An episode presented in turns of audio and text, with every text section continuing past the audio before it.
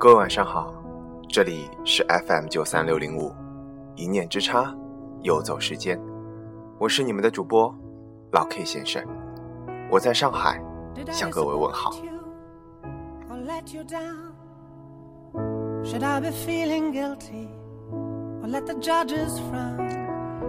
今天下午无意间看到一则朋友分享的微博，微博内容是关于一则父亲给自己儿子写的一封信。这个微博的题为“下辈子无论爱与不爱都不会再见”。于是乎，我仔细阅读了一下这篇文章，最后让我觉得非常的震撼，也让我觉得。内心受到了一丝小小的震动，所以决定在今天的节目中和大家一起分享这样一篇文章。那现在就让我们开始今天的节目。今天的题为：下辈子，无论爱与不爱，都不会再见。这是一篇香港电台知名主持人梁继章曾给儿子写过的一封信。这封信很快流转于各大门户网站，很多父亲看后感触良深。我觉得不止给儿子，其实适合给所有人看。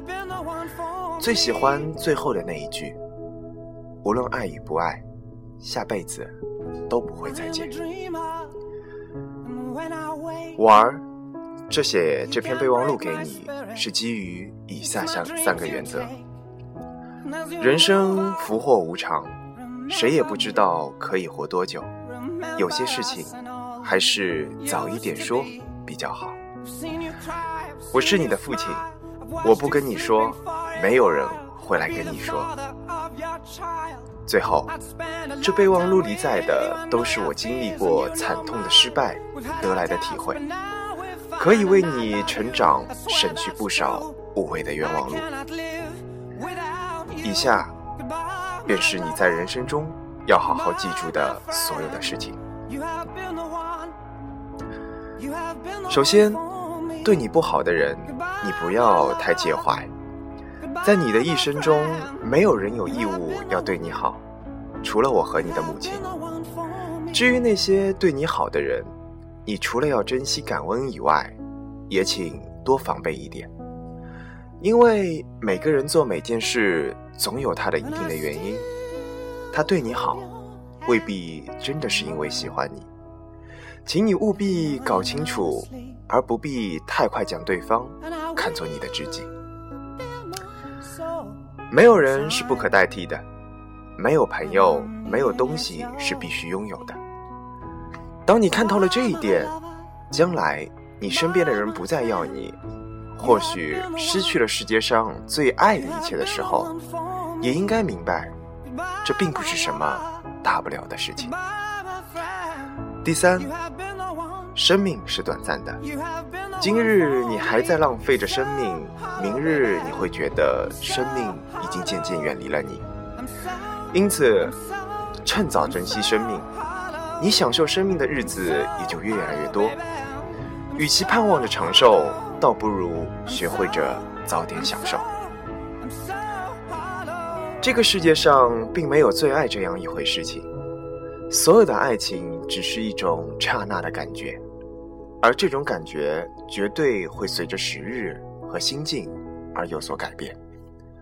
如果你所谓的最爱离开了你，那我想，很多的事情并没有发生很多的改变，只是请你耐心的等候一下，让时日慢慢冲洗，让心灵慢慢沉淀，你的痛苦就会慢慢的淡化。不要过分憧憬爱情的美好。不要过分夸大失恋的悲伤。虽然很多有成就的人士都没有经历过很多的教育，但并不一定不用功读书就一定可以获得成功。你所学到的知识就是你拥有的所有的武器。人可以白手兴家，但不可以手无寸铁，这一点你必须要记住。第六点，我不会要求你供养我的下半辈子，同样，我也不会供养你的下半辈子。当你长大到可以独立的时候，我的责任已经完结。以后你要坐巴士还是奔驰，这都要你自己为自己负责。你可以要求自己守信，但不能要求别人守信；你可以要求自己对人好，但不能期待人家同样的对你好。你怎么样对人，并不代表人家就会怎么样对你。如果看不透这样一点，你只会徒增不必要的烦恼。我买了十年、二十二、呃十多年六合彩，还是一穷二白，连个三等奖都没有中到过。这证明人要发达，还是要努力的工作才是可以的。世界上并没有所谓的免费的午餐。最后，亲人只有一次的缘分，无论这辈子我会和你相处多久。也请好好珍惜我们共聚的时光。下辈子，无论爱与不爱，我们都不会再见。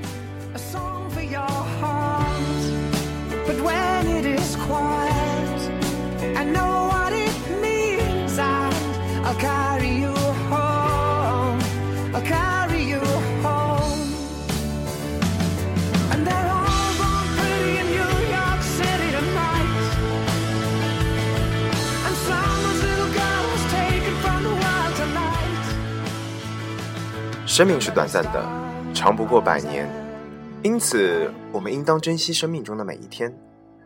从某种意义上来讲，长寿称不如早点享受中生活中的每一刻、每一分、每一秒。人生得意须尽欢，莫使金樽空对月。所以，我想这篇文章的题目已经囊括了所有文章所想。传达给我们的一切，下辈子无论爱与不爱，我们都不会再见。做好我们自己该做的，享受我们自己应当享受的，不要将那些无谓的压力转化为我们生活中的垫脚石。让我们的生活为自己而精彩，为自己而喝彩。让我们向着美好的明天出发迈进。让我们。向着我们爱的人，给一个大大的拥抱。感谢今晚各位今晚的收听，我们下期再见。